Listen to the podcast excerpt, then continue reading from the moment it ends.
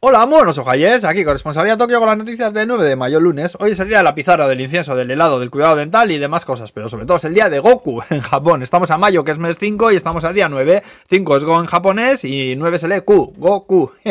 ¡Apa Goku! Que te tiraba un kamihame ahí y se te hacía de noche, eh, Piccolo. y encima cascaba que era el campeón de él. Bueno, eh, la noticia que salió el viernes y que está medio confirmada, van a dejar entrar turistas al país a finales de este mes, pero ojo, que hay condiciones y no va a ser tan fácil. Al principio serán solo pequeños grupos, ¿eh? a los que se les exigirán tres dosis de la vacuna y los itinerarios estarán predeterminados. Vamos, que te dirán dónde tienes que ir y apenas te dejará moverte libremente. En fin, que son medidas absurdas sin ningún sentido que quitarán enseguida en cuanto se den cuenta que la gente hará lo que le salga del ciruelo.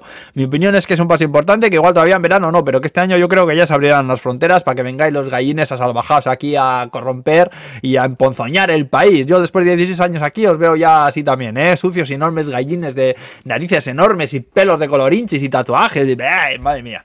Luego, más cosas. El otro día hizo tres años desde que el emperador emérito dimitió su hijo heredó la plaza de funcionarios. Suben los casos de COVID en Tokio, Osaka y Okinawa por las vacaciones de la semana pasada, mayormente. Okinawa está en máximos ahora, ¿eh? Luego Rusia probó un misil antisubmarinos en el mar de Japón. Mazda, la de los coches, ha reabierto un museo en Hiroshima con coches del año de María Castaña. Eh, Converse ha sacado zapatillas de los malditos gusarapos esos que están todo el día dándose de hostia gratis. Los Pokémon de las pelotas. Por cierto, han sacado un cargador inalámbrico con forma del cabrón amarillo ese que pega chispazos, ¿eh? Garmin ha sacado una colección de relojes con diseños de One Piece. En Tokio ahora están enseñando en impresora 3D, pero con chocolate, que te imprimes ahí tus diseños y luego pues te los comes. También se han liado parda porque yo si no ya una cadena de comida rápida así muy popular de aquí canceló la entrevista de trabajo por el, al ver el nombre eh, a una persona por ser extranjera y luego resulta que era half. Eh, vamos, como mis hijos, padre o madre japonés y el otro extranjero, pero efectos legales pues 100% japoneses al haber nacido aquí. Eh, mi hijo es tan japonés que come jamón serrano con palillos, ¿eh? No te digo mal. Le ve mi madre del pescozón que le mete le vuelve a ver chale, ¿eh?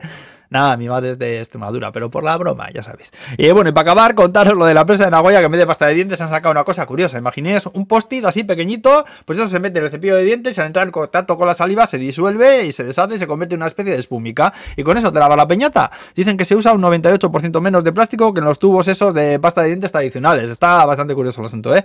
Y con el post-it boquino nos quedamos. Ahora pues, que vaya